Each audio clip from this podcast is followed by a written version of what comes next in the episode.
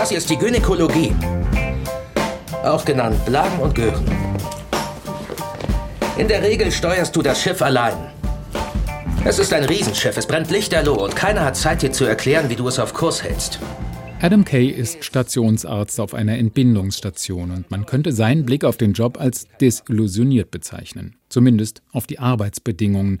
Sie beinhalten nicht nur marode und überfüllte Kreissäle, sondern auch uralte Computer und vor allem weit klaffende Personallücken, die zu 90-Stunden-Schichten pro Woche und mehr führen und infolgedessen zu notorisch schlechter Laune. Darf ich Sie was Persönliches fragen? Wieso ich heute früh so scheiße aussehe? So formuliert hätte ich es nicht.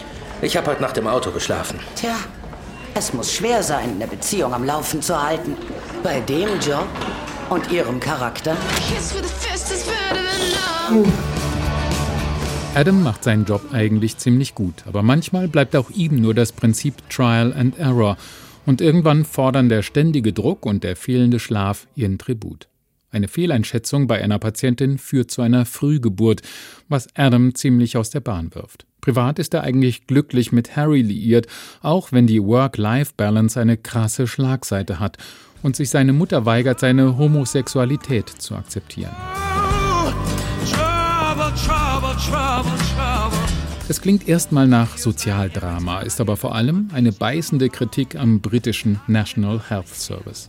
Durch das Tempo und den schwarzen und auf jeden Fall sehr britischen Humor bringt einen die Serie andererseits immer wieder zum Schmunzeln. Das liegt auch an den Kommentaren, die Adam immer wieder frontal in die Kamera spricht und die Zuschauenden damit quasi zu Komplizen macht.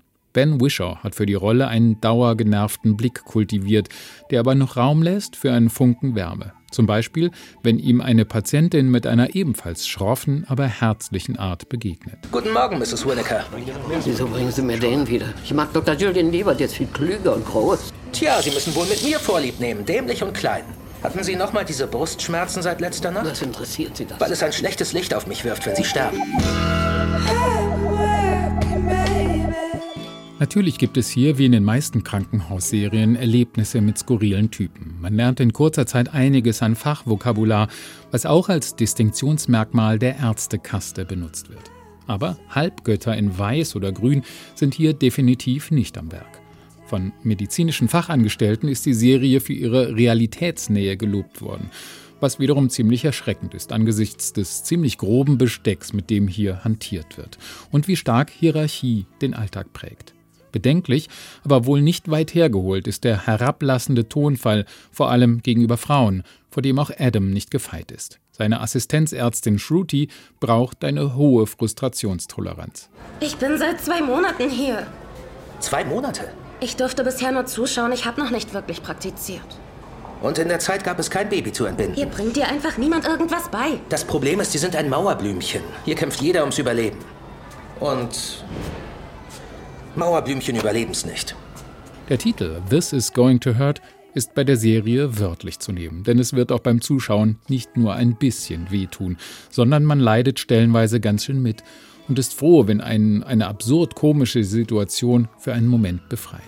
Die BBC hat damit jedenfalls eine differenzierte, großartige Serie kreiert, die in lakonischem Tonfall die Frage nach der Fürsorge im Gesundheitssystem stellt nicht nur für Patientinnen, Patienten und Neugeborene, sondern auch für das medizinische Personal.